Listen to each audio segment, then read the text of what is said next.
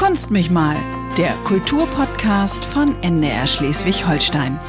Ja, moin und herzlich willkommen zu einer weiteren Folge von Kunst mich mal, dem Kulturpodcast von NDR Schleswig-Holstein. Heute bin ich in Lübeck zu Gast und zwar in der Kunsthalle St.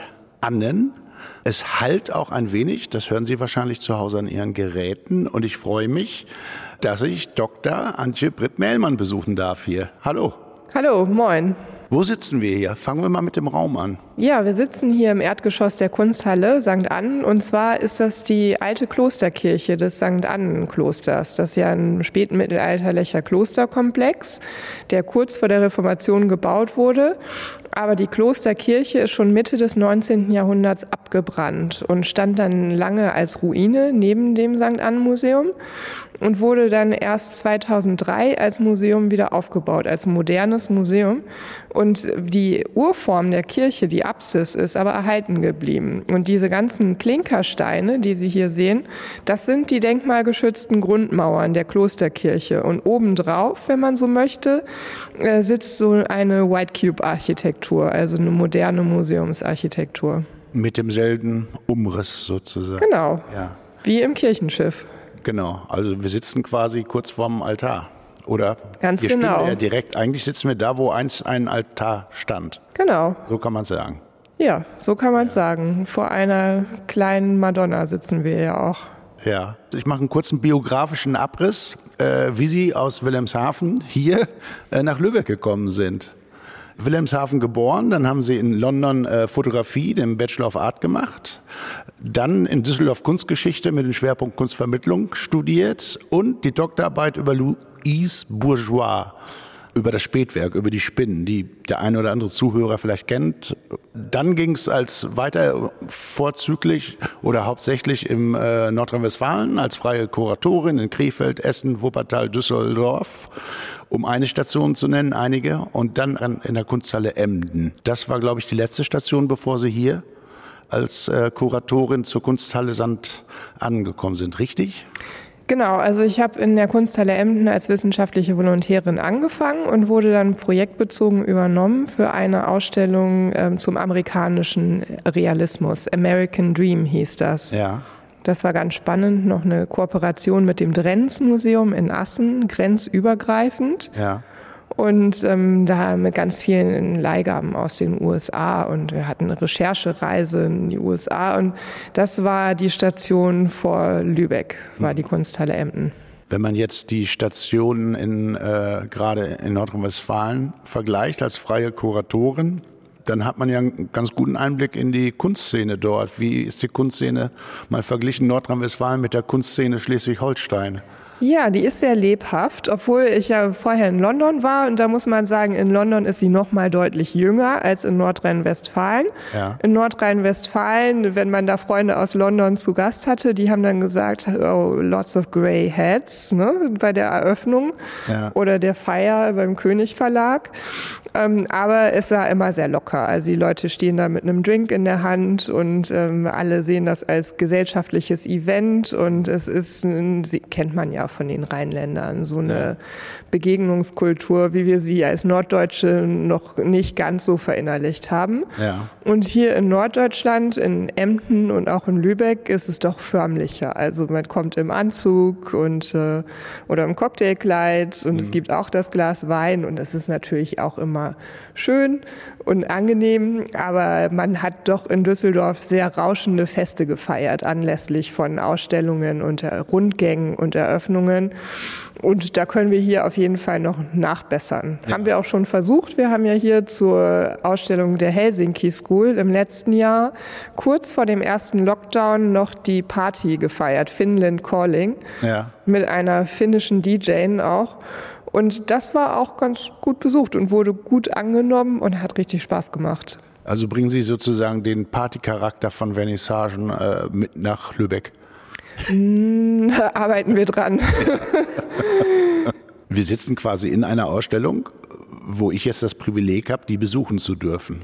Das ist die Jahresausstellung der Lübecker Künstlerinnen und Künstler, die bis jetzt ausgestellt ist und analog nicht äh, besuchbar war. Genau, richtig. Ja, ja das ist natürlich schade. Und ähm, wir haben zwar ein digitales Programm mit äh, Vernissage online und Ausstellungsrundgang und auch einzelnen Künstlervideos, was ich sehr spannend finde, weil sonst sieht man ja nicht die Künstler, die zu den Werken gehören. Ja. Diesmal aber schon auf unserer Webseite und auch auf Instagram. Aber natürlich ersetzt kein digitales Format auch wirklich den Ausstellungsrundgang und auch nicht diese wichtige Begegnung in den Ausstellungsräumen. Mhm. Und das fehlt. Jetzt ist der Lockdown erstmal bis Mitte März verlängert. Wir haben jetzt bis Mitte April diese Ausstellung verlängert und hoffen, dass wir sie noch zeigen können. Mhm. Wollen wir auf einige äh, Werke eingehen, die wir hier sehen? Also zu, zu meiner Rechten, wenn man so möchte, an, der, an dem hinteren Drittel der Apsis, ja. richtig besprochen, an dem mittleren hängt eine Wärmflasche mit Madonna. Ja, die Von wem ist, ist die? Ganz klein, äh, ungefähr Bauchnabel hochgehängt. Ja, ungewöhnlich. Ja, die ist von einem jungen Künstler, der heißt Leonardo Grünig. Die Eltern sind auch beide Lübecker Künstler und Herr Grünig ist natürlich gebürtiger Lübecker und studiert aber derzeit an der HBK in Braunschweig. Mhm. Mm, und dieses Objekt ist eine kleine Wärmflasche aus Beton mit einer Madonnenfigur. Aber die Madonnenfigur beruht eigentlich auf einem männlichen Heiligen. Also er hat das Geschlecht sozusagen verändert oder hat es unklar gemacht, mhm. damit irgendwie die Heiligenfigur etwas androgyner wird. Und die Wärmflasche hat natürlich diese Idee von Wärme als Objekt, also den Symbolcharakter, aber als Betonobjekt kann sie es auch unmöglich ausstrahlen. Also es ist so ein bisschen der Ready-Made-Gedanke drin nach Marcel Duchamp und auch viel Humor in der Art, wie es gemacht ist und wie es dann eben ganz klein hier präsentiert wird, mitten an der riesigen Wand. Und es ist mit Absicht so bauchnabelhoch gehängt, damit man das Ganze auf Kopfhöhe hat, wenn man eben vor der Madonnenfigur kniet. Mhm. Und das ist ganz spannend, eben diese, diesen ganz jungen Künstler dabei zu haben. Es sind auch einige jüngere Künstler dabei aber auch sehr etablierte Künstler und ältere Künstler, die, die schon über 80 sind und schon lange im Verein Mitglied sind und auch ihre Werke eingereicht haben und einjuriert wurden. Also es ist eine ganze Bandbreite zu sehen und zeigt ganz schön, was Lübeck auch zu bieten hat. Jetzt waren Sie ja auch in der Jury, denke ich, bei der Auswahl mit, äh, ich glaube, vier weiteren. Ne? Wie sehr streitet man sich eigentlich da? Es war relativ harmonisch. Wir ja. sind bei vielen Sachen schnell auf einen Nenner gekommen. Und man hat eben auch wirklich nur die digitalen Einreichungen. Das wird dann an die Wand projiziert. Man ah, okay. guckt sich das an, also nicht die Originalwerke, weil das ja auch viel zu aufwendig wäre. Zum ja. Beispiel solche Skulpturen wie die hier von Rainer Michel, die hinter uns stehen aus Beton, auch die kann man ja nicht einfach mal Vielleicht schnell. Beschreiben wir sie kurz. Die Skulpturen genau, das ist so zwei im Raum verteilt. Das sind diese Objekte, die riesige Füße, tanzende Füße aus Beton darstellen, mit Metallstangen befestigt und äh, dann mit verschiedenen Aufsätzen, die einfach so eine Bewegung im Raum suggerieren, dadurch, dass da verschiedene Füße in verschiedene Richtungen tanzen. Ähm, aber die sind natürlich mitnichten leicht, sondern die wiegen schon äh, einige Kilos und die, ähm, die dann eben zu, zu bewegen, mhm. äh, wäre Quatsch. Und deswegen haben wir das nur als digitales Bild erstmal gesehen. Ja, und dann hatten wir zwei Runden, in, der, in denen juriert wurde. Und ähm, klar, gibt es ein, ein Votum irgendwann und man stimmt ab. Und es waren wirklich ganz wenige Fälle, wo wir dann nochmal wirklich länger diskutieren mhm. mussten, ob dieses Werk rein oder raus soll. Also das war eine gute harmonische Jury-Sitzung und es waren total interessante Gespräche auch, die rund um diese Kunst dann entstanden sind in dem mhm. Kreis. Wir kommen, glaube ich, später nochmal auf die Ausstellung zurück. Mhm.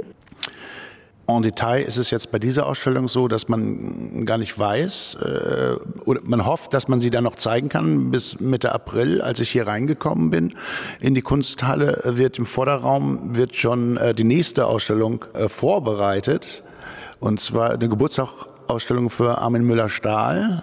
Ab April zeigen wir die Sonderausstellung Armin Müller-Stahl. Oder wie ist das geplant? Oder gibt es da überhaupt schon eine Entscheidung? Ja, das, es gibt schon eine Entscheidung, denn diese Ausstellung, die Jahresschau der Lübecker Künstlerinnen und Künstler, war eigentlich nur bis Januar 2021 geplant. Okay. Und die haben wir jetzt bis Mitte April verlängert. Ja. Und dann hätten wir noch einen ganz geringen Spielraum. Äh, irgendwann muss aber der Umbau erfolgen und die Ausstellung mit Armin Müller-Stahl soll dann am 15. Mai 16. Mai eröffnen. Also schon ein bisschen nach hinten auch. Ein bisschen alles nach hinten ja. geschoben. Wir haben alles geschoben. Wir haben eine Ausstellung ganz ins nächste Jahr geschoben, in der Hoffnung, auch diese Ausstellung noch zeigen zu können. Aber wir irgendwann gehen uns da auch die Spielräume aus dann. Mhm. Also, das ist ja für alle Museen in der ganzen Bundesrepublik ja. und auf der ganzen Welt jetzt gerade so, wenn man mit den Kollegen spricht. Die Probleme sind überall die gleichen. Und natürlich ist es für alle Künstler auch gleichermaßen schwierig in dieser Zeit. Mhm. Ich habe ähm, über verschiedene äh, Kuratoren gesehen, die sagten, es würde sich aufgrund der Corona-Krise jetzt ein neuer Trend äh, vielleicht verstärken, den es vorher schon gab, nämlich nicht mehr viele internationale Wechselausstellungen zu machen, weil das ökologisch hieße, man müsste sehr viel Werke einfliegen und äh, da überlegt man, ob man nicht eher äh, regional, vielleicht in Kontrast zur eigenen Sammlung arbeitet. Ich glaube, in jeder Krise ist es in der Kunstwelt so, dass alle konservativer werden. Ah. Also im positiven Sinne konservativ und dann zu sozusagen den festen Größen tendieren, die sie äh, gut einschätzen können. Und die Arbeit mit dem eigenen Bestand ist ja immer wertvoll und gut und bringt jedes Haus immer weiter. Und deswegen ist es auch logisch, jetzt mehr auf den eigenen Bestand zurückzugreifen. Nicht nur, weil man Geld spart, sondern auch, weil man endlich die Möglichkeit hat, das aufzuarbeiten. Wenn man bedenkt, in was für einem Sonderausstellungszirkus wir uns manchmal schon befunden haben. Also ein Wettstreit auch, äh, wer ja. die größten Blockbuster-Ausstellungen macht. Mhm. Bei diesem Betrieb bleibt dann doch viel Arbeit am eigenen Bestand einfach liegen. Und so kann man das auch ganz positiv als Chance bewerten. Mhm. Ich bin allerdings schon hier angetreten als Museumsleiterin mit dem, mit der Idee, diese Sammlung äh, wieder aus den Depots zu holen und ohnehin damit zu arbeiten. Ja. Von daher ist es nicht so eine große Veränderung jetzt in meinem Programm. Okay. Das andere ist, Sie haben Fotografie halt studiert, äh, auch mehr auf Fotografie zu gehen, glaube ich, ne? Oder ist es ein Interesse oder auch eine Schwerpunktsetzung, was hier passieren soll? Genau, ja, also das äh, möchte ich auch weitermachen. Und die Idee dahinter war natürlich, dass ähm, ich, ich habe mich beworben auf diese Stelle und natürlich recherchiert zu dem Haus und der Sammlung. Und da habe ich dann gesehen, aha, ein Haus für zeitgenössische Kunst, also Kunst nach 1945 bis zur Gegenwart. Aber es fehlen so ein bisschen die gegenwärtigen Themen und auch die gegenwärtigen Medien, also Fotografie, Videokunst, Installation. Das ist alles noch nicht so in großer Breite vorhanden. Es konzentriert sich eher auf die Malerei und die Skulptur. Hat das und ein bisschen, da, wenn ich, sorry, wenn ich unterbreche, hat das ein bisschen mit Lübeck zu tun, dass das, kann man das, also ist jetzt polemisch gefragt, dass es so eher den traditionellen Formen anhängt? Das kann, das kann sein. Ich bin jetzt noch nicht so lange Lübeckerin und muss ein bisschen aufpassen. Aber ich glaube auch, das hat damit zu tun, so mit Sammlungsentstehungsgeschichte. Also das ist wirklich viel gewachsen aus dem bürgerschaftlichen Engagement. Und äh, da gab es dann doch viele Privatsammler, die sich interessiert haben für die Kunst des Informal zum Beispiel, also abstrakte Kunst nach 1945. Mhm. Und die haben dann einen Emil Schumacher gekauft oder einen Fred Thieler oder auch ein bisschen Kunst von Cobra und Spur, diese äh, Künstlergruppen, die sich eben nach dem Zweiten Weltkrieg formiert haben. Und diese Menschen haben einfach viel ihre Werke hierher gegeben ins Haus oder haben das in, waren im Freundesverein ja. und im Vorstand und haben dann dafür gesorgt, dass so ein Emil Schumacher auch angekauft wurde. Und, äh, und so hat sich das, glaube ich, ent, entwickelt aus, aus, dieser, aus diesem Grundinteresse. Und irgendwann ist vielleicht dann auch in den 70er, 80er Jahren viel gewesen und dann so langsam etwas, etwas weniger Interesse gewesen an aktueller Kunst. Aber mh, Vielleicht liegt es eben auch ein bisschen daran, dass Lübeck keine eigene Kunstakademie hat. Ne? In Kiel ist das ganz anders, weil da eben die Muthesius Kunsthochschule ist oder in Düsseldorf ist auch die Kunstakademie. Mhm. Da kommt auch kein Kunstsammler wirklich vorbei an den aktuellen Themen und Medien. Da gibt es dann so Sammler auch wie Julia Stoschek, die ähm, vor allen Dingen Medienkunst sammeln. Mhm. Aber in, in Lübeck hat, ja, das hat dann halt ein bisschen länger gedauert. Und ich komme jetzt eben nochmal mit den, mit den anderen Schwerpunkten hierhin, aber versuche das eben immer auch passend zu den Themen unserer Sammlung dann in Bezug zu setzen. Wir hatten jetzt ja die Ausstellung mit Manna Falboni, dem zeitgenössischen Künstler, der auch diese drei Busse vor der Frauenkirche in Dresden aufgestellt hatte, 2017. Ja, syrisch. In Erinnerung, ja. Deutscher Künstler, sehr guter, sehr intelligenter Künstler. Und ähm, dieser Künstler liegt natürlich nah, weil er sich viel mit Krieg, Bürgerkrieg, Zivilgesellschaft, Schutz, Migration auseinandersetzt. Migration ist ja auch einer der, der inhaltlichen Schwerpunkte. Mm, ja, ich glaube, das ist wirklich ein, auch ein sehr aktuelles Thema einfach für. Der drängt sich auch auf, ohne dass man es betonen möchte. Äh, ja, ich kann es gar nicht so betonen. Natürlich ja. hat auch meine Familie irgendwo eine Migrationsgeschichte in der äh, Generation der Großeltern, der Eltern sogar. Mhm. Ähm, aber ich, ich kann jetzt nicht von einer eigenen äh, Migrationserfahrung berichten. Aber es ist doch so, dass auch die, die Künstler ganz viel ähm, von Migration erzählen und ähm, dass sich das einfach abbildet. Und natürlich haben wir global betrachtet gerade ganz viele Länder, wo Künstler gar nicht arbeiten können. Und diese Künstler landen dann gerne in Berlin und sitzen alle zusammen und berichten darüber, wie es gerade in Syrien, Ägypten oder Hongkong ist. Mhm. Und das ist ganz spannend. Und dann sitzt man mit denen zusammen und sie sagen, Berlin ist noch ein Ort, wo man recht frei arbeiten und seine Meinung sagen kann. Und ähm, ich finde das auch wichtig, eben diese zeitgenössischen Künstler dann, dass die hier ein Forum bekommen, wenn sie auch zum Beispiel in Ägypten gar nicht frei ihre Arbeit zeigen könnten. Mhm. Aber das ist äh, schon beängstigend auch, was gerade los ist auf der Welt. Man braucht ja auch gar nicht weit zu gucken. Also schon, schon in England ist es gerade schwierig, glaube ich. Und äh, in den USA gab es ja einige sehr, sehr beunruhigende Situationen auch in der jüngsten Zeit.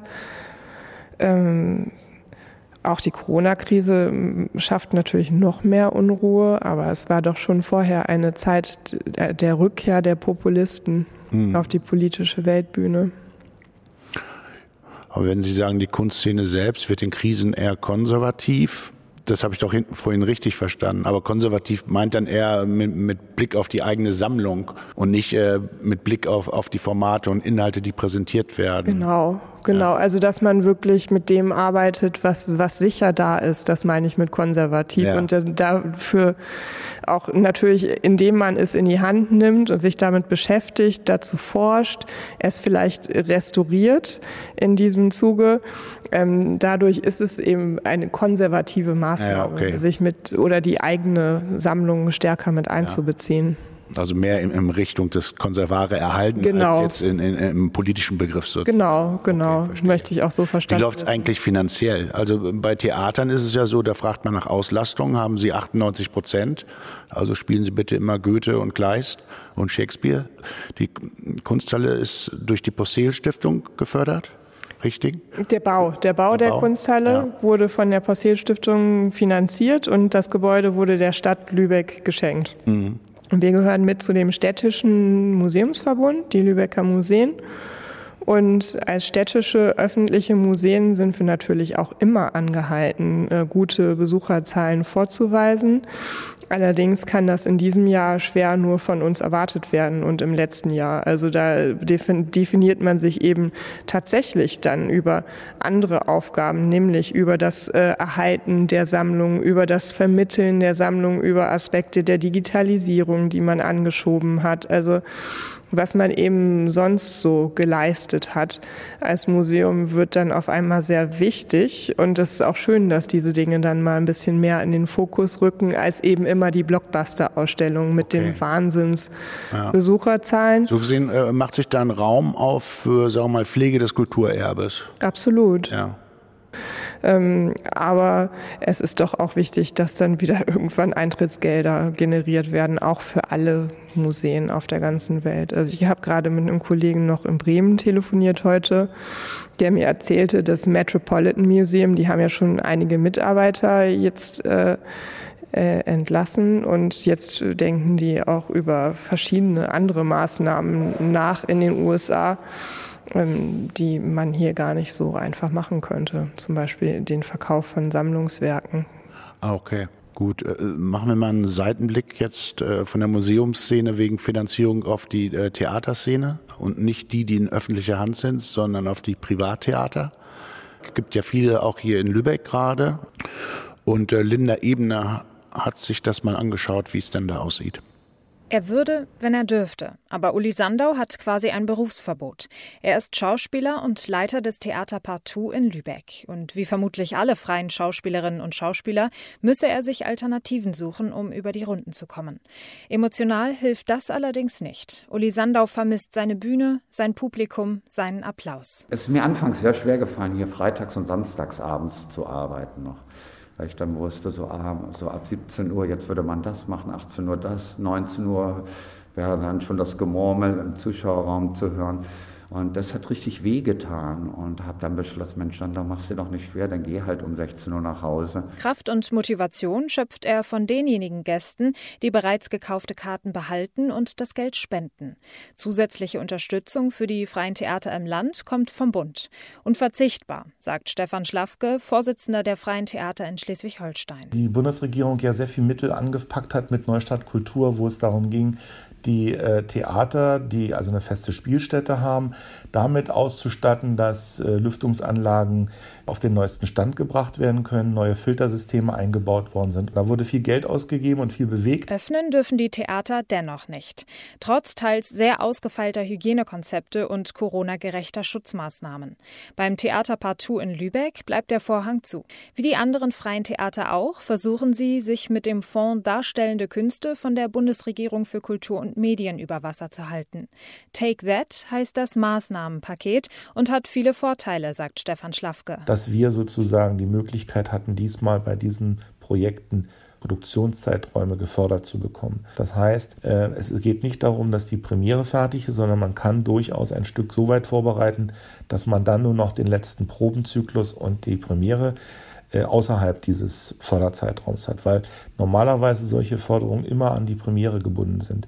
Und die ist natürlich unter Corona-Bedingungen nie zu definieren. In den Startlöchern stehen sie alle. Von der Niederdeutschen Bühne Flensburg, die für den Sommer bereits Open-Air-Veranstaltungen plant, bis hin zum Theater Partout in Lübeck.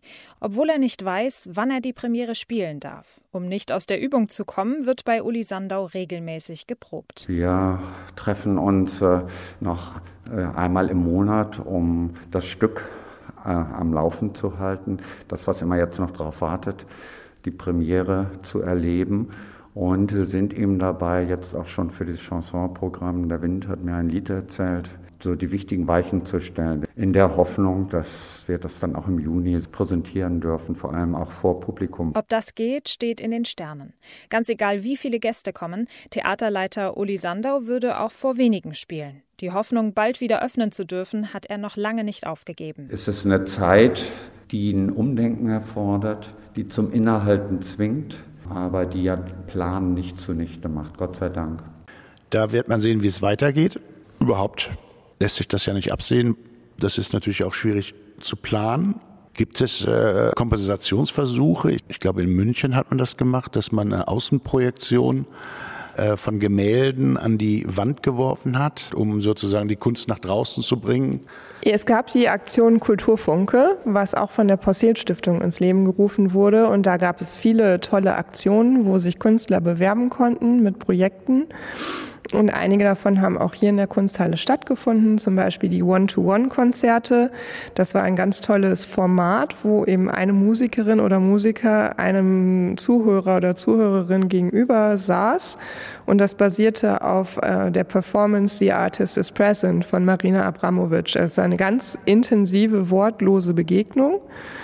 Und dann hat, äh, ich habe das selber auch mitgemacht mit einer Cellistin ja. und die hat dann angefangen äh, zu spielen und das war wirklich sehr, sehr spannend und ähm, sehr intensiv, wie man die Musik dann in dieser eins zu eins Begegnung wahrgenommen hat. Und aber jetzt im, im öffentlichen Raum ähm, hat es eigentlich nicht so viel gegeben, weil natürlich auch dieser zweite Lockdown jetzt in Lübeck nochmal besonders restriktiv war, gerade weil die Corona-Inzidenzwerte auch so super hoch waren ja. vor Weihnachten.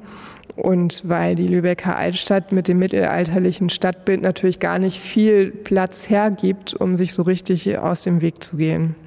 Und so sehr, so schön ich das auch finde, natürlich draußen projizierte ähm, Arbeiten zu sehen als Museumsersatz. Ähm, bei, bei minus fünf Grad wie heute fände ich es, glaube ich, auch nicht so, so super. Aber das bin nur ich, bin eine Frostbeule. Also andere Leute finden das bestimmt ganz toll. Muss man sich in die Nähe des Projektors stellen. Ja, genau. Haben Sie einen Lieblingsgegenstand? Ein Werk in der Sammlung oder etwas zu Hause oder im Garten oder wie auch immer, weit gefasst die Frage. Ja, es gibt Lieblingsgegenstände in der Sammlung auf jeden Fall. Also ich mag besonders gerne das Lob der gelegentlichen Unvernunft von Bernhard Heisig. Das ist eines der ersten Werke auch aus der DDR, ehemaligen DDR, das jetzt äh, in Westdeutschland angekauft wurde, hier von Lübecker Bürgern auch, ja. was wir in der Sammlung haben. Das ist super und das wurde jetzt eben gerade restauriert. Das können wir in unserer kommenden Kooperation mit der Kunsthalle Rostock dann dann zeigen. Und ich mag das Bild, weil es eben lauter Visionäre zeigt, die aber alle irgendwo scheitern ne, mit ihren Bemühungen, äh, wie Galileo zum Beispiel. Ne, also die, erst kommt die Erkenntnis, dann sozusagen der Untergang. Und äh, das sind spannende Bilderzählungen, die sich dort zeigen. Ähm, und andererseits mag ich auch einfach den Titel, das Lob der gelegentlichen Unvernunft. Das äh, habe ich mir auch hinter die Ohren geschrieben. Es gibt einen Song von der Hamburger Kapelle Tokotronic. An der Technik Sebastian, kennst du den? Ich habe viel darüber gehört. Äh, wie geht der noch? Ist ein Walzer. Ach. Ich das ist jetzt. ja an sich schon unvernünftig. Anachronistisch ein bisschen. Ja pure Vernunft darf niemals siegen. Ja, da haben Sie recht. Ja, das ist auch diese, die, diese Kunst aus der ehemaligen DDR, das ist natürlich auch eine spannende Sache, eine Entdeckung irgendwo, was man nochmal neu entdecken kann, auch jetzt äh, im Westen Deutschlands. Und das ist, war für mich sehr interessant, auch hier in Lübeck, dass da schon in den frühen 80er Jahren einfach äh, sehr großes Interesse herrschte und viele Verbindungen, auch Kunstmarktverbindungen, persönliche Verbindungen zu, zu Künstlern, die in der DDR gelebt und gearbeitet haben. Und das sind, sind Künstler zum Teil hier, also Bernhard Heisig ist hier auch in den 80, frühen 80ern hergekommen und hat äh, noch eine Grafik hergebracht. Mhm. Es, es gibt erstaunliche ähm, Bewegungen auf dem, auf dem Kunstmarkt und auch erstaunliche Ausstellungstätigkeit. Ich glaube, die allgemein gültige Vorstellung in Westdeutschland ist noch, dass der sozialistische Realismus also gleichbedeutend ist mit der Kunst der DDR. Aber es gibt da eine ganz große Bandbreite. Das ist ja aus zweierlei Sicht spannend, weil man schon noch gerade in Ende 80er hier äh, den, den baltischen Raum, Schleswig-Holstein, Kiel, Lübeck als, äh, als Tor in den baltischen Raum gesehen hat. Viele haben das eher wirtschaftlich gedacht, aber das ist ja ein Beispiel dafür, dass es eben auch als kulturellen gemeinsamer Raum gedacht wurde und äh, faktisch passiert ist. Absolut. Und das ist auch, also in Lübeck kann man sagen, bis heute ist das noch sehr stark erhalten geblieben, weil ich bin ja auch hier aufgeschlagen mit der Idee, diese Ausstellung zur Helsinki School zu machen, zur finnischen Gegenwartskunst. Und da habe ich hier offene Türen eingerannt, weil ganz viele Leute hier noch immer enge Beziehungen zum, zum Baltikum, zum nordischen Raum, zu Finnland pflegen. Und es gibt diese uralten Handelsbeziehungen und Kulturbeziehungen. Nur das Beispiel Beispiel Finnland und Lübeck. Das ähm, drückt sich ja schon an der Tanne jedes Jahr, der Weihnachtstanne aus Kotka aus. Das wäre auch eine Differenz jetzt zu NRW zum Beispiel. Total, ja. absolut. Da hat man ja eher dann die Nähe schon zu Frankreich, ähm, zu den Niederlanden dann noch. Ähm, das ist äh, schon auch irgendwie diese internationale Perspektive in NRW, aber diese, diese Beziehung zum Ostseeraum und zu den nordischen Ländern, das ist natürlich ganz stark hier in Lübeck ausgeprägt. Mhm. Und ist auch sehr, sehr spannend, finde ich. Das wäre eigentlich ein Schlusswort wert, wenn wir nicht die Kategorie Stresstest hätten. Okay, oh. Äh, und so kommen wir auch zurück zur Jahresschau der Lübecker Künstlerinnen und Künstlerinnen. Sabine Egelhaff hat ja ein, ein Werk, eine Bambushütte. Und da hat sie äh, Fragen von äh, Fischli und, und Weiß drauf geschrieben. Und davon werde ich jetzt einfach vier, fünf stellen. Okay. Es sind ja absurde Fragen, ja. die einst bei der Biennale sozusagen ein wenig ja. im Raum zu sehen waren, 2003 glaube ich. Ja. Es gibt noch, soll ich eine Waffe kaufen? Ja, immer auf sich bezogen. Nein. Steht der Wahnsinn vor der Tür? Das kann man so sagen. In welcher Form? In jeder Form immer. Ist man gewohnt schon? Ja, vor allen Dingen, wenn man im Museum arbeitet mit zeitgenössischen Künstlern. Okay. Äh, ist immer der Wahnsinn gleich um die Ecke. Okay. Also Wahnsinn und Genie liegt dann doch nah beieinander. Absolut. Steht immer vor der Tür. Genau. Schön. Passt die nächste Frage. Kann das nicht jemand anderes für mich tun? Boah, ich glaube, es kann immer jemand, also frei nach Beuys, jeder könnte, jeder kann Kunst machen, jeder kann Kunst kuratieren, es kommt immer was anderes bei raus. Und ich glaube, jeder ist ein Unikat und jede Perspektive denn doch unersetzbar. Also könnte jemand anderes machen und würde ganz anders aussehen. Soll ich mich gehen lassen? Auf jeden Fall. Äh, warum nicht? Äh, solange man sich selbst und anderen nicht damit schadet, kann man das doch tun. Und äh, dann aber auch wieder darauf achten, dass man, dass man nicht unter, dass man nicht vor die Hunde geht. Also kontrollierter Wahnsinn sozusagen. Oder kontrollierte Ekstase. Es, ja. ja, genau. Es kommt drauf an, was. Haben Sie hier in der Kunsthalle Sand an das Glück gefunden? Also finde ich, das Glück wäre die adäquate Frage. Ja, es ist eine Frage der Definition. Ich glaube, es ist großes Glück, diesen Job zu haben und den Raum zum Gestalten, Freiräume zu haben, um kreativ zu sein, empfinde ich doch als sehr großes Glück. Also ja. Schön. Ich bedanke mich. Danke. Gerne, bitte. Kunst mich mal. Der Kulturpodcast von NDR Schleswig-Holstein.